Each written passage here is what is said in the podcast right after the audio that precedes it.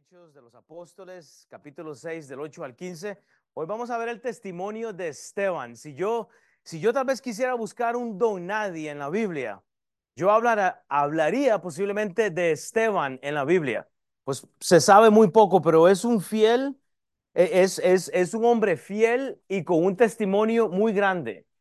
Ese es e, este Esteban. Dice la Biblia en Hechos 6, solo para estudiar o leer lo que vamos a aprender esta mañana. Dicen aquellos días, eh, en el contexto del versículo 1 al, al 6, lo que vimos la semana anterior, dice, como crecía el número de los discípulos, hubo murmuración de los griegos contra los hebreos, de que las viudas de aquellos eran desatendidas en la distribución diaria. Entonces los doce convocaron a la multitud de los discípulos y dijeron, no es justo que nosotros dejemos la palabra de Dios para servir las mesas.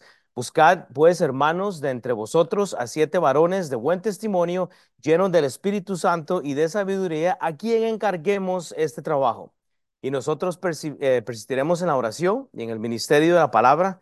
Dice la Biblia, agradó la propuesta a toda la multitud y eligieron a Esteban, varón lleno de fe y del Espíritu Santo, a Felipe, a Prócoro, a Nicanor, a Timón, a Parmeneas, a Nicolás, prosélito de Antioquía, a los cuales eh, presentaron ante los apóstoles, quienes orando les impusieron las manos. El resumen tal vez de lo que vimos la semana anterior es que los fieles cometen, los fieles cometemos errores. Usualmente cuando ministramos vamos a cometer errores, pero aún así con los errores identificamos en dónde está el problema, tratamos de buscar una solución, eh, persistimos y obviamente delegamos para poder ser fructíferos. Por ejemplo, esta iglesia no es mi iglesia, esta iglesia es su iglesia. En nuestra iglesia, bajo la autoridad que nos da eh, la palabra de Dios, ordenamos pastores, ordenamos diáconos, eh, delegamos trabajo a ciertas personas. Hablé y hay un, hay un par de fotos como su pastor. Bueno, obviamente yo fui ordenado hace unos años. La iglesia hizo una ordenación a la cual se eh, eh, nominaron como diáconos, digamos, en el contexto de hombres fieles, a varios hombres de nuestra clase en español está Mauricio eh, con su familia, obviamente su esposa, y eh, a Gerardo también con su familia, sus hijos. Fueron dos hombres que la clase nominó como diáconos. Yo expliqué, esto no excluye a nadie de ustedes en el contexto de ser fieles. Es simplemente un fiel demuestra su trabajo por lo que está haciendo pero en el contexto de ser fiel, de lo que vimos la semana pasada, hay un proceso y es que tenían que ser de buen testimonio, o sea, que su eh, reputación fuera buena con su familia, llenos del Espíritu Santo, debían de ser espirituales, maduros en cuanto a la fe y hombres sabios. En este punto, yo dije que debían entender el ser prácticos en el uso de la Biblia y en las obras que estamos haciendo. Usualmente, Queremos ser teólogos y, enseñar mucha Biblia y, presentarnos, ¿verdad? A veces muy con un vocabulario extendido, pero la práctica nos impide ser fieles, porque cuando conocemos la palabra de Dios y no la estamos practicando, vamos a tener un problema. Entonces, si podemos solo leer este pasaje, hay otra foto, eh, creo que Jonathan, ahí puse con algunos de los diáconos, si usted no los conoce, algunos, ese fue el día de la ordenación que nuestro pastor hizo eso, pero en el contexto entonces de Hechos 6, del 1 al 7, lo que eh, entendemos es que eh, hay un grupo de fieles de los cuales ellos eligieron. ¿Qué eran las mesas? Usualmente leo mucho comentario y la, jerga cristiana habla de que limpiar mesas es esta gente que está sirviendo y haciendo otras cosas.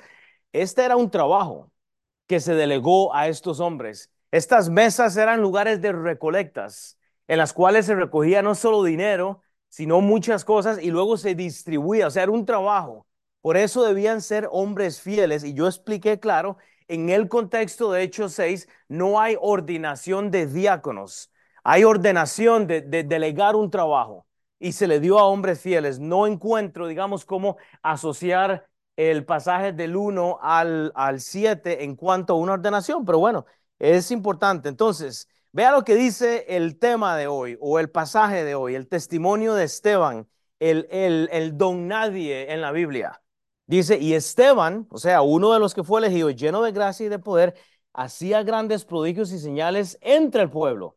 Entonces se levantaron unos de la sinagoga llamada de los libertos y de los de Sirene de Alejandría de Cilicia y de Asia disputando con Esteban, pero no podían resistir la sabiduría y el espíritu con que hablaba. Entonces sobornaron a unos para que dijesen que le habían oído hablar palabras blasfemas contra Moisés y contra Dios.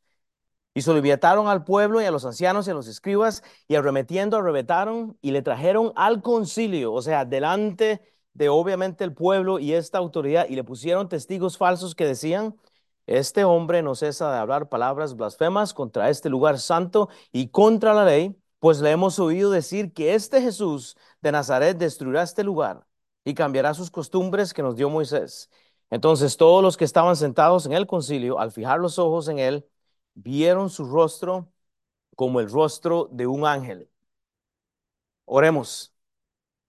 Padre Dios, gracias por la Biblia, Padre, gracias por el idioma español que tú nos los diste fielmente para ser fieles, Padre. Y, lo he dicho, Padre, el hecho que hablamos nuestro idioma, Señor, tiene que darnos eh, el, el derecho de poder sostener las conversaciones de Cristo, Señor, con Cristo, el Evangelio con las personas, Señor. Y espero que hoy, Padre, al salir de esta clase, somos los mejores don nadies, así como Esteban, hombres que no se sabe nada, Señor, pero que hicieron realmente lo que la Biblia dice. Padre, ayúdanos a, ser humildes para recibir, pero Padre, que tú nos ayudes, repito, a entender que el, el ser reconocidos, lo único que hace es alimentar el ego para ser como Cristo, Señor, para ser como, como tu Hijo, Señor, tenemos que ser don nadies. Irreconocibles, Padre, que la gente no sepa mi, mi, mi carrera, mi, mis dones o mis facultades, Padre, que el testimonio nuestro sea de fidelidad, Padre, a la Biblia, no a hombres, pero Padre, a lo que tú nos has dado, en el nombre de Cristo Jesús. Amén. Voy a comenzar con la pregunta, ¿quién era Esteban? Es muy sencillo, bueno, nadie sabe. Y ese es el problema. Un hombre fiel es lo que se sabe. ¿Quién eres tú esta mañana? O sea, eh, eh, ¿cómo es que la gente te reconoce? Porque lo que podemos notar eh, solo con la narrativa, con el relato, es que está centrado realmente en una persona que es un don nadie, pero que hace mucho detrás de la cortina. Fiel, está entregado, es un hombre que no abre su boca como lo hizo Cristo. No hay defensa, lo maltratan, no, no se defiende. Él opera en la forma de Cristo. Y parece que nuestro diálogo usualmente es antiguo. Es un diálogo del Antiguo Testamento. Estamos juzgando los que se apartan, juzgando los que no vienen, juzgando, y no estamos siendo como Esteban, viviendo por testimonio, porque estamos enfocados en una ley antigua. En el capítulo 7 Vamos a ver mucho del discurso que tiene Esteban más adelante, su predicación. El pastor Brisco habló hace un par de semanas, pero hermanos, cuando alguien se levanta y se enciende y decide seguir a Cristo, lo pripase adelante mi colombiano. Si me trajo este em, empanadita, brother, estamos bien. Siéntese.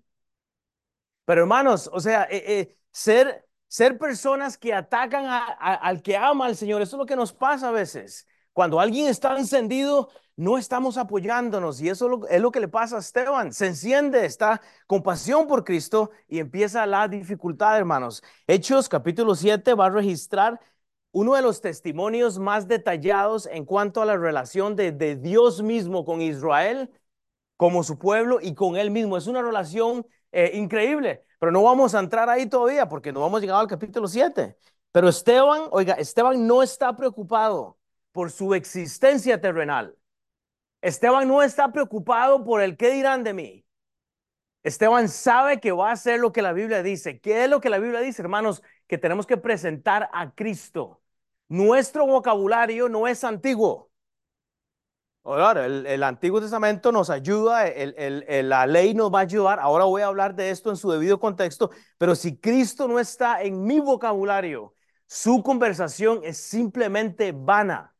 No estamos entonces viviendo como Cristo. Hechos 6, 8, para comenzar, hermanos, primer punto es que el testimonio es acción. Y hay tres cosas que yo quiero que usted digiera esta mañana. Número uno, la gracia hay que recibirla primero. Usted no puede dar un regalo de Navidad si no lo ha comprado.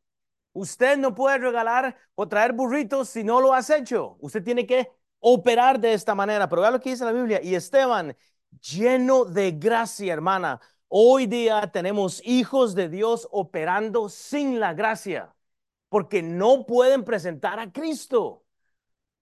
No hay evangelio cuando el evangelio no ha llegado a su corazón. Esteban estaba lleno de gracia. Entonces yo le pregunto, si, si, si el evangelio no está en nosotros, en nuestra conversación, ¿qué es lo que le ha llenado entonces? Hermanos, no hay poder cuando no tenemos el deseo de poder. Vea lo que dice la Biblia. Y Esteban lleno de gracia y de poder. Y de poder. ¿Puede usted compartir el Evangelio? Por supuesto. Pero puede ser Superman, Superman sin querer ser Superman. No. Usted tiene que creer que usted es el superhéroe de, su, de su poder, como Superman excepto con la kriptonita que tenía el problema que se debilitaba. Pero hermanos, usted no puede tener poder cuando no tiene el poder, el deseo de poder hacerlo. Usted no puede tener un poder que no quiere poder tenerlo. Usted quiere poder hacer lo que usted puede hacer, lo que usted quiere hacer. No hay poder cuando no tenemos el deseo de poder, hermanos. ¿Cómo vamos a querer ser Superman si no queremos ese poder? ¿No quiere usted el poder para evangelizar las naciones? ¿Qué tal el poder de, de, poder sanar a una herida que tengo abierta en mi corazón? Tal vez el poder de reconciliar una relación que está rota. Tal vez es el poder de perdonar. Bueno, menos el poder de evangelizar. Pero Esteban dice que estaba lleno de gracia y de poder. Déjeme articular eso. El poder es lo que usted puede hacer, hermanos.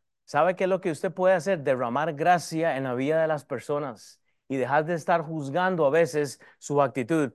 Y, lo he dicho siempre, es que vea cuánto toma, es que vea cómo se viste, es que vea lo que hacemos, es que vea lo que podemos hacer. Hermanos, eso no es el Evangelio, porque estamos añadiendo al trabajo de Cristo. El, el, el, trabajo de Cristo se ve empañado cuando usted dice, es que tienes que dejar esto, tienes que hacer esto, tienes que poder eliminar esto para llegar a Cristo. No, Cristo no se entregó en la cruz a medias, lo hizo todo por ti y por mí. Y ese es el Evangelio. Pero hacía grandes prodigios y señales entre el pueblo. Hermanos, quiera o no, el tercer punto para hacer o para estar entre el pueblo, hermanos, debemos estar en el pueblo. Para hacer, para hacer entre el pueblo, para hacer el trabajo de Cristo entre el pueblo debemos de estar en, el pueblo.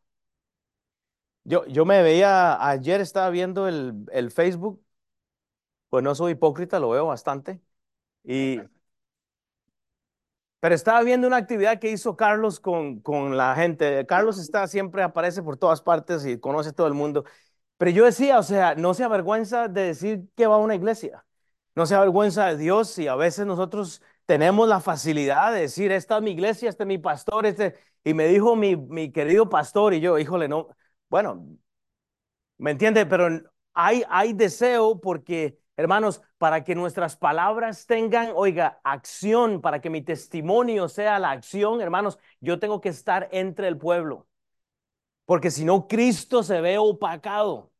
Porque cuando somos teólogos bíblicos, entonces la persona de Cristo no puede abundar, hermanos. Ese es el problema. Entonces, el problema que tenemos que analizar, que analizar es este texto. Pero este texto, hermanos, se va a poder entender a menos que usted entienda la posición de este hombre Esteban. ¿Y sabe que era Esteban? Un don nadie. No estaba buscando currículum, no estaba buscando posición. Esteban solo quiso hacer lo que Dios lo llamó a hacer. Tomando solo en cuenta este punto, hermanos, pero Esteban ya había recibido la gracia de Dios y estaba llenando a las personas que estaban alrededor de él con la gracia que ya había tenido. Pero el cristianismo se vuelve, mira, para seguir a Cristo tienes que hacer esto, cambia de vestir, cambia lo que tomas, cambia lo que comes, cambia lo Y nos volvemos entonces a la ley antigua. Y nos volvemos al Antiguo Testamento, cuando empezamos a judaizar, cuando empezamos a poner a la gente en un contexto que no es correcto, aplicacionalmente nada más. Pero podemos hablar acá de señales, maravillas y podríamos hacer muchas cosas. Pero ¿sabe qué lo que pasa? Esteban fue este, este primer hombre, después de los apóstoles, históricamente, fue el primer hombre en poder hacer señales, prodigios y milagros. Esteban lo hizo. Ah, ¿y qué se sabe de Esteban? Nada, absolutamente. Es el primer, oiga, es el primer magistrado teólogo práctico de la Biblia después de los apóstoles. Es el primer cristiano que usted tiene que ir a ver y decir, wow, después de los apóstoles, ¿quién sigue? Esteban. ¿Y cómo murió Esteban? Ahora lo va a ver. No teólogo. Murió siendo fiel. Apocalipsis 1.9, hermanos.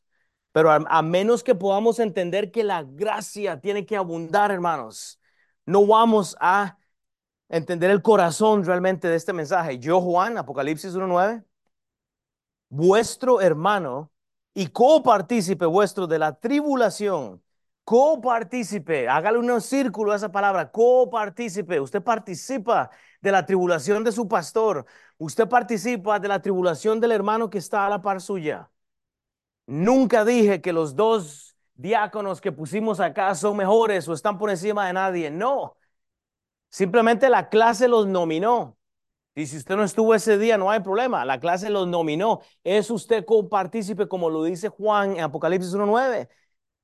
En el reino y la paciencia de Jesucristo estaba en la isla llamada Patamos, Patmos, eh, disculpe, dice, por causa de la palabra de Dios y del testimonio de Cristo. Pero ¿qué había? Tribulación.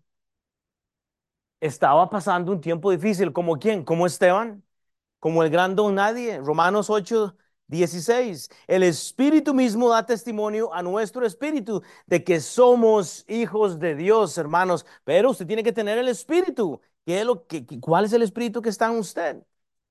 Porque el Espíritu que existió en Esteban venía con un contexto. Yo no puedo darle un discípulo a alguien, no puedo permitir que alguien enseñe cuando no ha sido probado, cuando no ha sido ordenado por la iglesia. ¿Qué es lo que predicaba Sam hoy? ¿Cómo te vamos a dar un discípulo si vives una vida de fornicación continua? No podemos. Ahora, ¿desechamos a la gente? Absolutamente que no. Dios, no, Dios nos quiere así como estamos. Dios tiene el, deseo de, que, de trabajar en estas áreas, pero tenemos que someterlas a Cristo. Vea el contexto entonces. ¿De dónde viene Esteban? Bueno, ya lo leímos ahora. Hechos 6, 5, 6. Agradó la propuesta a toda la multitud y eligieron a Esteban, varón lleno de fe y del Espíritu Santo. Pero vean el versículo 6, y, y, ordenan a estos otros seis hombres, siete en total, a los cuales presentaron ante los apóstoles, quienes orando les impusieron mano. Era necesario imponerles mano. Era necesario tener una, un, un, trabajo, hermanos. Era, era necesario estar seguro que estaban haciendo la obra del Señor. Esteban no fue delegado de la nada, así pusieron el nombre, una bolsita y ahí salió favorecido. No funcionó así, él fue probado. Esta, esta clase no es mía. Usted va a ver siempre hombres predicando diferente, en diferentes estilos. Obviamente su servidor ni siquiera es el mejor. Usted va a tener que tener paciencia conmigo. Pero ¿por, qué? Porque delegamos el trabajo de enseñar la palabra de Dios para que usted ejercite sus oídos. Es necesario que usted escuche otras personas que hablan mejor, que, que les cuesta, que porque el, el punto es Cristo, no es el pastor. El punto es Cristo. Pero presentar gente, hermanos, es el deseo, estar seguros, hermanos, que podemos entender esto. Y es que la iglesia primitiva tanto puso manos y ordenó a algunos, como nuestra iglesia hoy activamente quiere ordenar a unos para otros trabajos, a los cuales presentaron ante los apóstoles, quienes orando les impusieron manos. E, e, estaba bien, de ahí viene Esteban. Y pasa lo mismo, hermanos, cuando alguien quiere plantar una iglesia, cuando alguien quiere hacer una obra nueva, hay que imponer manos, hay que estar seguro que el trabajo que están haciendo está aprobado, está corroborado y se manda a alguien. Por eso yo se los he dicho a ustedes, su estudio bíblico no es una iglesia. Dios va a bendecir, hermanos, la iglesia. O sea, es la iglesia, es la esposa de él a la que él viene a casar. Pastor, es que yo no, yo no quiero la iglesia. Ok, usted le dijo a Dios que la iglesia o sea, la esposa de Dios es una señora fea. Y usted va a tener un problema, porque usted me dice a mí que mi esposa es fea, va a tener un problema conmigo. Mi esposa es bella. Porque cuando usted le dice no a la iglesia, usted le dice a Dios, su esposa está fea. Es el problema, es la articulación. Pero hermanos, tenemos que desear plantar obras, iglesias, etcétera, genial, pero hay que ordenar entonces. Su estudio bíblico no es una iglesia. Mujeres, Si usted solo atiende al estudio bíblico de mi esposa, esa no es la iglesia. La iglesia es usted, está en Cristo, Cristo está en usted, pero aquí nos reunimos como iglesia. Primera Timoteo 5, 22 nos da un poco de eh, ilustración el que no debemos de hacer. No impongas con ligereza las manos a ninguno. Hoy día la gente termina el instituto bíblico y ya son todos pastores. Yo tengo un problema con eso. Que eh, terminan el instituto bíblico y ya quieren ser ordenados y alcanzar a todo el mundo. No, no funciona así. E, ese es el inicio, hermanos. No impongas con ligereza las manos a ninguno, ni participe, ni participes en pecados ajenos. Consérvate puro, hermanos. Es necesario. El discipulado, el instituto bíblico, genial. El discipulado, genial. ¿Ok? Su, estudio bíblico, genial. Pero, pero, hermanos, ¿qué tal tu vida? O sea, ¿en dónde estamos?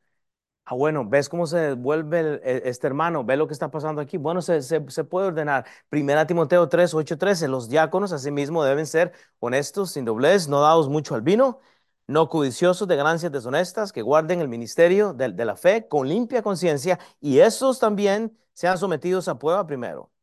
Entonces ejerzan el diaconado si son irreprensibles. Las mujeres asimismo sean honestas no calumniadores, sino sobrias, fieles en todo. Los diáconos sean maridos de una sola mujer y que gobiernen bien sus hijos y sus casas, porque los que ejercen bien el diaconado ganan para sí un grado honroso y mucha confianza en la fe que es en Cristo Jesús. Es en Cristo Jesús, hermanos. Lo que hacemos, nuestra existencia es por Cristo Jesús, por el Evangelio.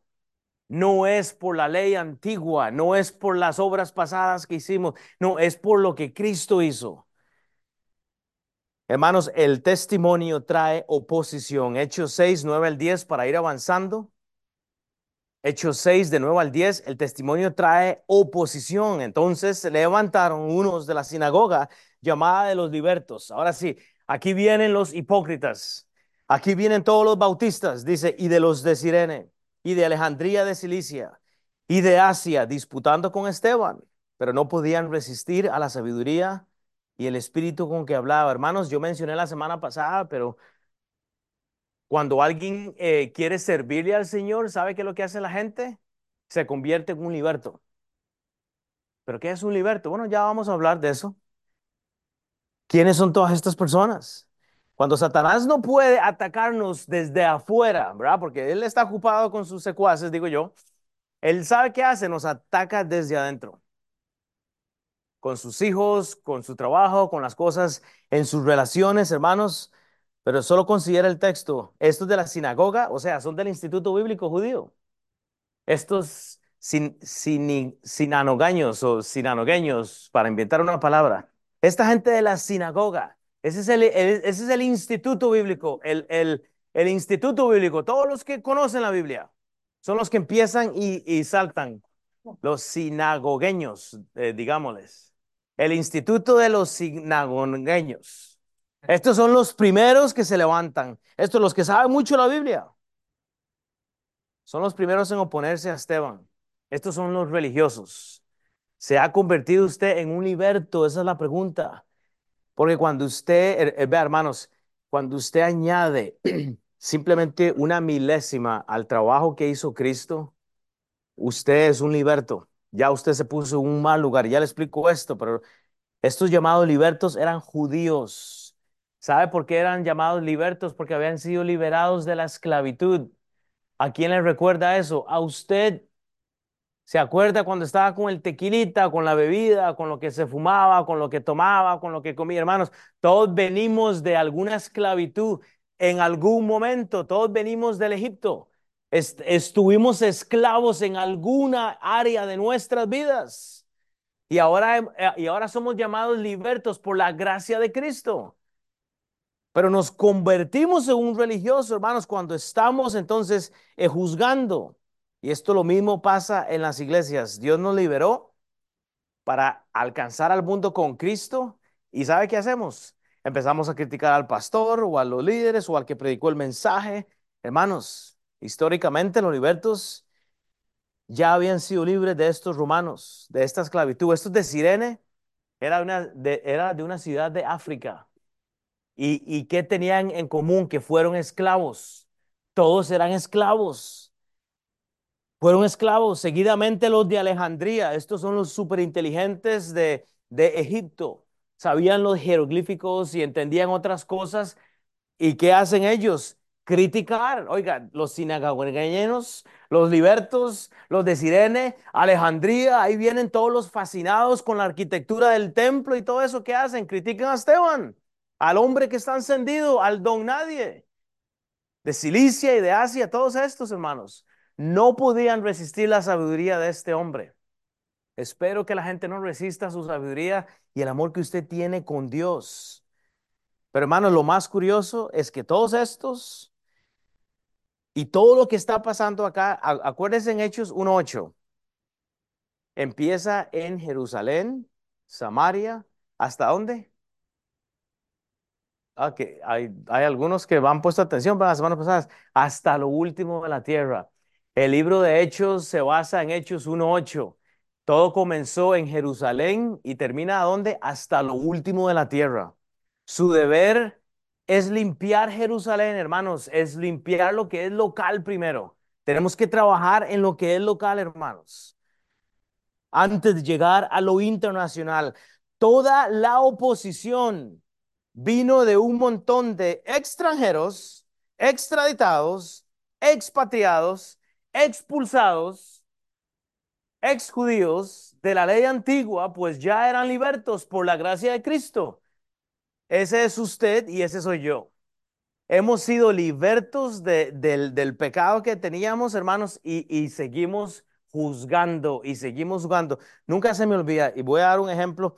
Mi esposa no ha escuchado esto, tal vez, o tal vez lo ha escuchado, pero me voy a echar al agua.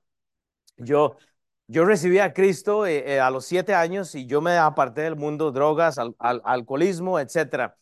Pero yo dejé todo, dejé toda todo lo que hacía, excepto una cosa, fumar. Entonces resulta que nunca se me olvida el, pastor Greg, ya me predica el evangelio, yo vuelvo al, a los caminos del Señor y, fumaba. Y yo siempre tenía eh, una caja afuera de la casa, en alguna parte, para que no me viera mi mamá ni mi papá. Y yo salía a las 11 de la noche y me lo, y me lo fumaba allá afuera antes de dormir y me lavaba las manos. Aún así luego fui, me mandaron de misionero a Illinois. Vos nunca has escuchado esta historia, mi amor, pues se la voy a decir. Y nunca se me olvida. Eh, me bajé en el avión y yo iba para Kansas City porque hice una parada a ver a mi amigo Josh Green. Tal vez alguien lo conoce. Y me deja el tren ahí en un lugar y lo primero que hago, y antes yo con el paquete de cigarros de misionero, ya había sido enviado, ya me habían enviado. Y luego voy y me caso y todo eso, y estoy casado y Neilín, que pues eh, llega a Costa Rica, el sol sale o se, se baja ya por ahí de las 5. Ella no sabe que yo fumo, no le he dicho porque pues tengo vergüenza. Y tengo una caja afuera de la casa y como ella es gringa y el sol se bajaba tan temprano, yo salía a las 10, 11 de la noche a fumarme el cigarro y venía porque me costaba. Pero era juzgado por todos mis amigos. Si yo decía eso, le dije a algunos y me crucificaron. Y, no sabía que yo había sido liberto de drogas, de alcohol, o sea, había salido de mucho, pero el bendito cigarro me tenía pegado. Hasta que un día me agarró mi esposa. Eran como las once y media y ella a las cinco y media, Neilín aterrizaba en el sillón y ya hasta ahí llegaba. No teníamos hijos y yo me levantaba en el piso de madera, salía, uy, me sentí hasta que me mandaba tres y un día me agarró con el cigarro en la mano. Híjole. luego le cuento la historia, hermanos.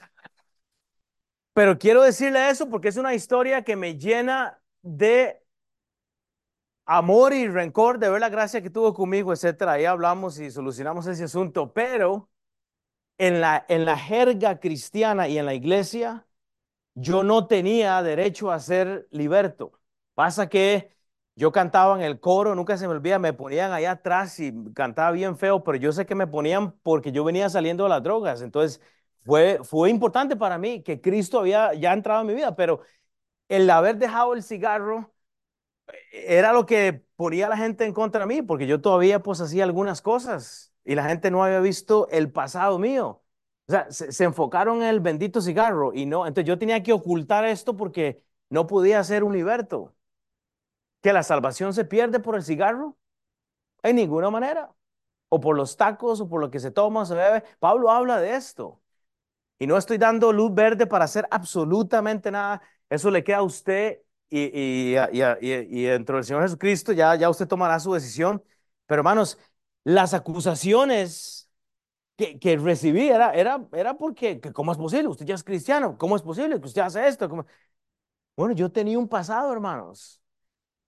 Pero lo curioso es que todos los libertos de la iglesia y de la gente que yo conocía eran ex de algo. Expatriados, venían de algún contexto. Si no era el cigarro, era la comida. Si no era el chisme, era. Había algo siempre, hermanos. Todo, pero le digo así: todos éramos ex de algo. Ex de algo. Un montón de hipócritas juntos. Pero entonces cuando usted reconoce que usted es un liberto y ve a alguien encendido predicando de Cristo el Evangelio, no se enfoque en, si es una cosa o la otra. Deje que lo haga, deje que Cristo opere en la vida de las personas. Hermanos, vemos el intento desesperado de, de silenciar a Esteban. La acusación en contra fue supuestamente por hablar en contra del templo y de la ley judía. En otras palabras, lo que ellos decían es que Jesús iba a destruir el templo y cambiar la ley judía. E, e, era el, que sigue. Pero ¿qué, pero ¿qué es lo que pasa? Vea lo que dice Pedro. Amados, no os sorprendáis del fuego de prueba que os ha sobrevenido. ¿Por qué se sorprende cuando te critican? No se sorprenda, o sea, sea liberto, lidie con el Señor.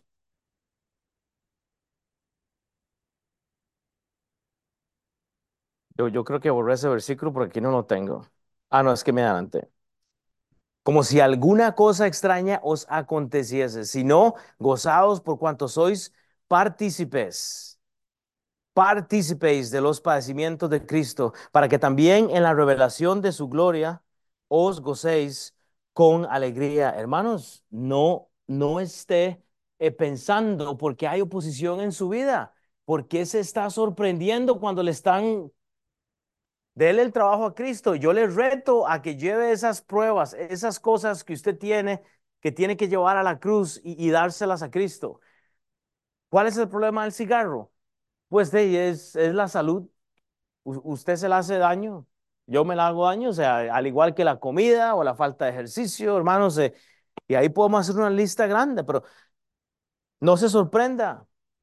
¿Cómo, ¿Cómo, Esteban estaba sorprendido de gente que estaba en contra de él? Todos eran expatriados de algo, hermanos. Hechos 6:11, hermanos, el testimonio promueve la religión. Y hay dos cosas interesantes, pero vea lo que dice este pasaje. Hechos 6:11, entonces sobornaron a unos para que dijesen que le habían oído hablar palabras blasfemas contra Moisés no aparece Dios primero, contra Moisés y contra Dios, hermanos. Número uno, la religión promueve a hombres antes que a Dios. ¿Sabe cuál es el problema cuando usted pone la ley antes que a Dios? Cuando usted pone a Moisés, ah, es que viste el problema del cigarro, ahí decían la ley, ahí está en la ley, no fumarás y hasta, y hasta inventan, ¿verdad? Ahí está en la ley. Cuando usted pone a Moisés antes de dar la gracia de Cristo primero, porque ese es el problema, Moisés. No que lo que hizo Moisés fue bueno. ¿Sabe qué hizo Moisés? Trajo la ley. El problema es que lo pusieron a él primero.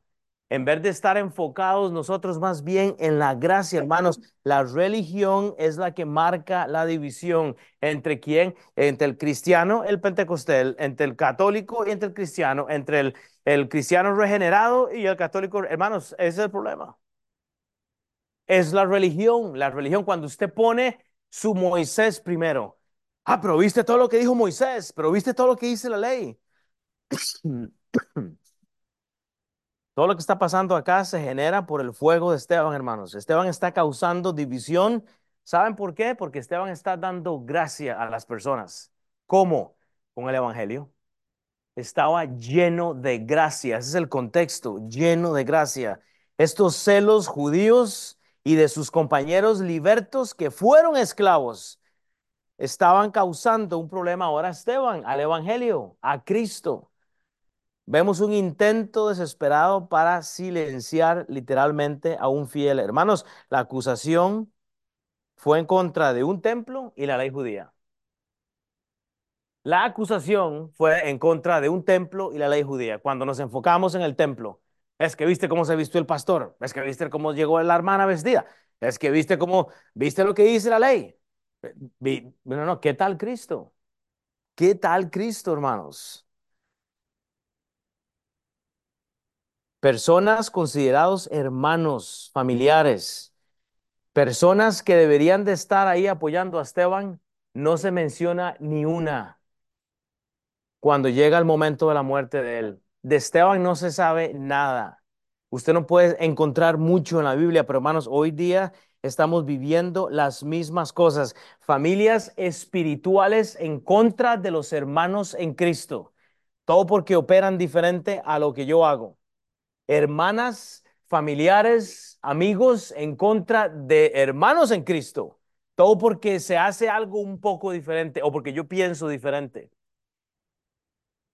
Yo me meto en problemas toda la vida porque soy un bocón, yo, yo lo digo todo, y caigo mal, a veces, yo se los he dicho, a veces entro en las reuniones de los pastores y, y, me quedo y, y, abro mi bocota y es lo opuesto y quedo como, y, y, me cuesta. Pero yo digo, si hay algo que mi papá me dijo, usted lucha por lo que usted cree. Digo, a veces hablo y me meto en un problema porque soy liberto. Pues yo entiendo el trabajo que hizo Cristo en mí y tengo derecho a no estar de acuerdo y no me avergüenzo. Y no me avergüenzo, hermanos. Pero los hermanos, los, los hermanos de la iglesia local primitiva, nadie aparece en ese momento. ¿Sabe qué hace Esteban? Cierra los ojos y dice, que sean estos libertos los que lleven mi vida. Entonces, que sean mis hermanos. No se sorprenda del fuego, de la tentación, hermanos. Vea Hechos 7. Voy a adelantarle lo que vamos a estudiar más adelante. Hechos 7, 54, 60. Oyendo estas cosas, se enfurecían en sus corazones. ¿Quiénes? Los libertos, los hermanos en Cristo.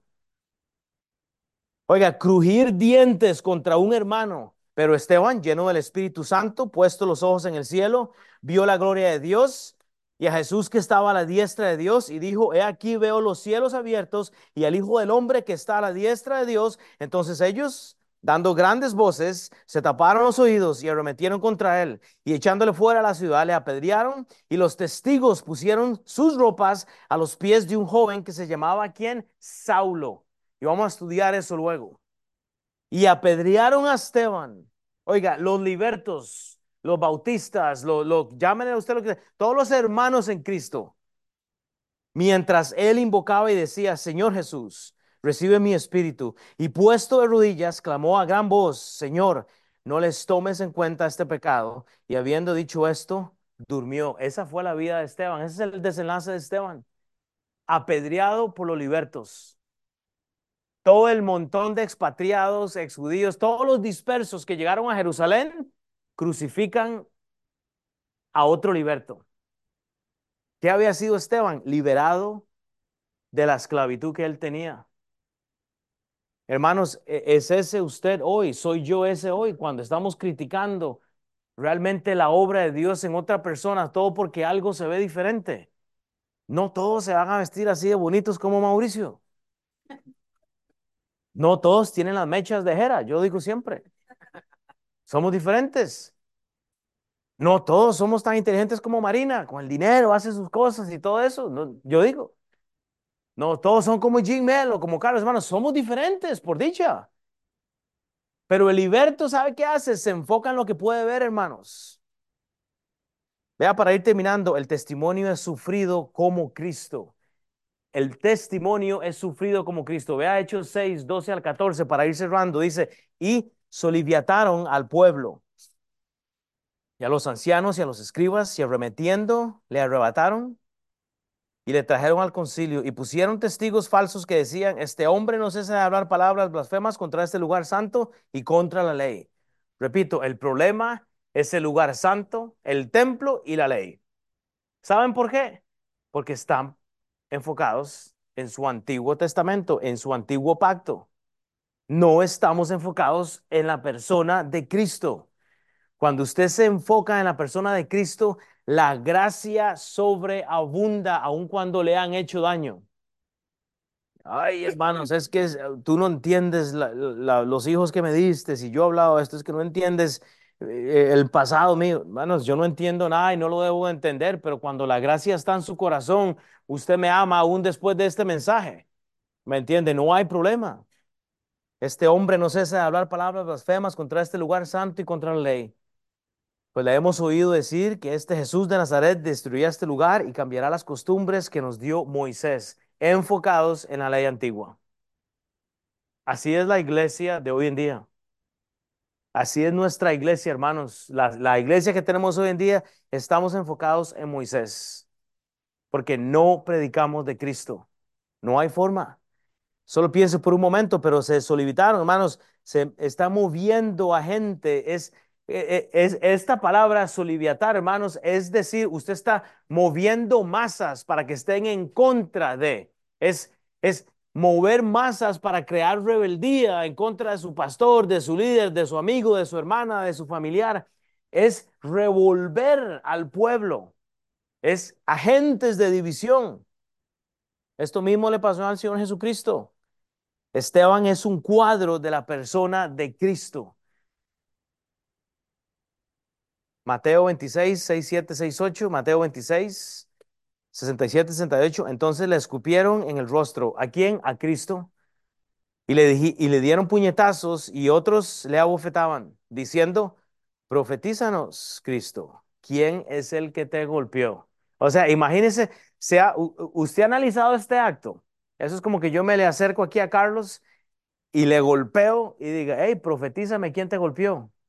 O sea, el acto nefasto que está usted viviendo, eso le pasó a Cristo. Y a nosotros nos van a golpear los bills ahora más tarde y estamos sufriendo. O no sé si soy solo yo, hermano, solo para que no se duerman hoy. Yo me levanté a las cinco y media, no, no voy a mentir, me levanté a las cinco de la mañana a orar por los Chiefs. Yo dije, bueno, no, no, no, y no le estoy, yo sé que les da risa, pero lo hice. Lo, lo hice, tenía que estudiar un poquito el mensaje, me levanté, hice el cafecito, me puse de rodillas y oré por mis chips. Yo dije, pues si no hay un, si no hay uno que ore, pues yo voy a orar, a la, menos me favorece. Hay mucho trabajo cuando ganan los Chiefs aquí en Kansas City, más evangelio hay cuando, cuando gana el equipo local de fútbol, no sé. Y Dios conoce mi corazón, hay más felicidad, gracias Hilary. Está, eh, ya, ya tengo a alguien que me apoya. Eso era para que se despertaran. Lucas 23, 13, 16 dice entonces Pilato, convocando a los principales sacerdotes y a los gobernantes y al pueblo, les dijo, me habéis presentado a un Esteban, dice, a este como un hombre que perturba al pueblo. Hermanos, Esteban no estaba haciendo eso, menos Cristo. Pero habiéndole interrogado yo delante de vosotros, no le, dice, no he hallado en este hombre delito alguno de aquellos de que le acusáis y ni aun Herodes, porque os remití a él, y he aquí, nada digno de muerte ha hecho este hombre. Le soltaré pues después de castigarle. O sea, aun que sabe que no ha hecho nada, lo voy a soltar, pero déjeme castigarle un poco. Hermanos, ¿a dónde estamos en serio con, con la gracia? ¿A dónde nosotros estamos con la gracia? ¿Hay, ha- ¿Hay realmente gracia en mi vida con las personas? Que esa es la pregunta que yo me hago a veces. ¿Cuánta gracia tengo yo por mi pareja? esposos, esposas. ¿Cuánta gracia tengo yo con mis hijos? Porque déjeme recordarle que tú eres un liberto esta mañana. Lo que tú no hiciste o lo que tú hiciste era lo que tu pareja o tu amigo o tu hermana o tu hermano en Cristo es, es lo que era. Tal vez hiciste algo diferente, pero al fin y al cabo somos libertos de algo, hemos sido liberados de algo. Tengamos gracia. doctos de la ley acusando a las personas por una ley que Cristo ya había abolido. ¿Qué fue lo que hizo Cristo? Eliminar toda la ley. Usted puede ir a eh, Génesis, Éxodo, Levítico, usted puede leerlo. Ya Jesús abolió esto. Pero el contexto que estos judíos libertos, en un contexto antiguo, o sea, en un Pentateuco, en estos cinco primeros libros de la Biblia, están basando acusaciones que ofendían no a Dios, sino a Moisés. El problema es Moisés. Y ahora Moisés escribe la ley y la deja para que la ley revele, pero ya Cristo había venido. El problema entonces es Moisés, no es Cristo. Cristo nos dio gracia, pero estamos juzgando y juzgando. Es que tenemos un sabor judío en la boca. Éxodo 18, 16. Cuando su mente tiene un éxodosazo, 18. Cuando su mente está eh, eh, tirando el éxodosazo, dice, cuando tienen asuntos, dicen en la iglesia Mipton Baptist Temple, vienen a mí. ¿A quién? Al pastor mata. Y yo juzgo entre el uno y el otro. O sea, el pastor dice a dónde vas a ir o qué vas a hacer o qué te va a pasar. Y declaro las ordenanzas de Dios y sus leyes. Mano, no funciona así. El Cristo mío ya, ya eliminó esto. Hermano, ellos estaban viviendo en una ley mosaica, estos libertos. Cuando tenían asuntos, venían y juzgaban. Estos libertos querían ser como Moisés. Números 15:30. Esta es la ley, hermanos. Mas la persona que hiciere algo con soberbia, así el natural, como el extranjero, ultraja a Jehová. Esa persona será cortada de en medio de, de su pueblo. Si hay algo más repulsivo que yo he visto en las iglesias de hoy en día, es que no nos gustan los discípulos difíciles. Nadie me quería a mí. ¿No?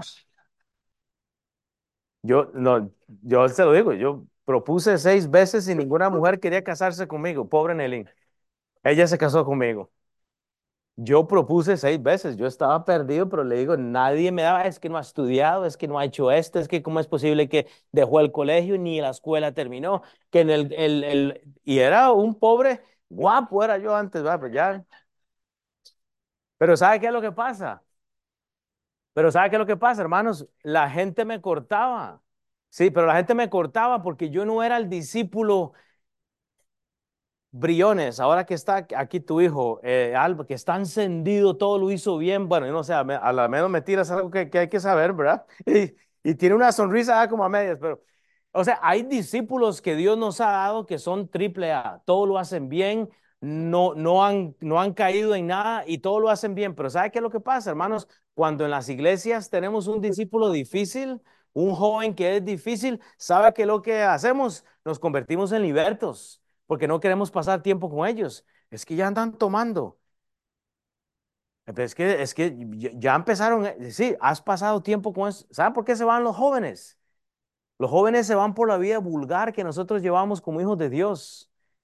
Porque Cristo no está juzgando eh, eh, el tomar, el beber, el comer. Hermanos, Cristo ya juzgó estas cosas pero no amamos a las personas que Dios nos ha dado. Estamos con una mentalidad de números, más las personas que hicieran algo con soberbia, así natural como el extranjero, ultraja a Jehová. Esa persona será cortada en medio de ellos. Sáquela de la iglesia. Así hacemos. Y Romanos dice 5:20, pero la ley se introdujo para que el pecado abundase. Por supuesto, la ley nos ayuda a saber que hay pecado. ¿Cómo sabemos que matar es malo? Porque la ley lo dice, no matarás. La ley es importante, pero ya Cristo sobrepasó esto, hermanos. Efesios 2, 8 9, porque por gracia sois salvos por medio de la fe y esto no de vosotros posee don de Dios, no por obras para que nadie se gloríe, hermanos. Y termino con esto, Hechos 6, 15, el testimonio es lo que ve el mundo. Termina este capítulo de esta forma, entonces todos los que estaban sentados en el concilio, al fijar los ojos en él, en Esteban, vieron su rostro como el rostro de un ángel. Hermanos, el testimonio es lo que ve el mundo. Hermanos, ¿qué es lo que está viendo el mundo en nosotros? ¿Qué es lo que ve el mundo en nosotros? ¿A Cristo o a un liberto? ¿A Cristo o ve la gente gracia en su vida? Había una vez, estamos en los últimos días, hermanos, pero había una vez en Lucas 21, 10, 20. Había una vez que entonces les dijo, se levantará nación contra nación y reino contra reino, y habrá grandes terremotos en diferentes lugares y pestilencias, habrá terror y grandes señales en el cielo. Pero antes de todas estas cosas, os echarán mano y os perseguirán y entregarán a las sinagogas y a las cárceles. Y seréis llevados ante reyes y ante gobernadores por causa de mi nombre. Eso lo dijo Cristo antes de que Esteban apareciera en la foto. Y esto será ocasión para dar, ¿qué dice? Testimonio. La ocasión de Cristo es lo que nos ayuda a dar testimonio. Es el que sigue. Si alguien no lo está leyendo. En el versículo 13, y esto os será ocasión para dar testimonio, porque yo os daré, él dice en el versículo 5, eh, yo os daré palabra y sabiduría, la cual no podrán resistir ni contradecir todos los que se opongan, mas seréis entregados aún por vuestros padres y vuestros hermanos y parientes y amigos, y matarán a algunos de vosotros, como quién, como a Esteban. Y seréis aborrecidos de todos por causa de mi nombre, pero ni un cabello de vuestra cabeza perecerá. Cuán vuestra paciencia ganaréis vuestras almas, pero cuando viereis a Jerusalén rodeada de ejército, sabed entonces que su destrucción ha llegado. Hermanos, ¿por qué se extraña de todo lo que está pasando, hermanos? Enfóquense en el versículo 13. Ah, bueno, y esto os será ocasión para dar testimonio. Ve, hermanos, cuando el liberto llega a su casa y le toca la puerta y le está juzgando, no se defienda. Cierre los ojos y diga, Dios, tú, tú ten la gloria en mi vida. O sea, úsame así como soy. No se enfoque en qué tiene que cambiar en qué tiene que dejar. Déselo a Cristo. A, a su tiempo Él va a hacer el trabajo. A su tiempo Él va a hacer el trabajo, Padre.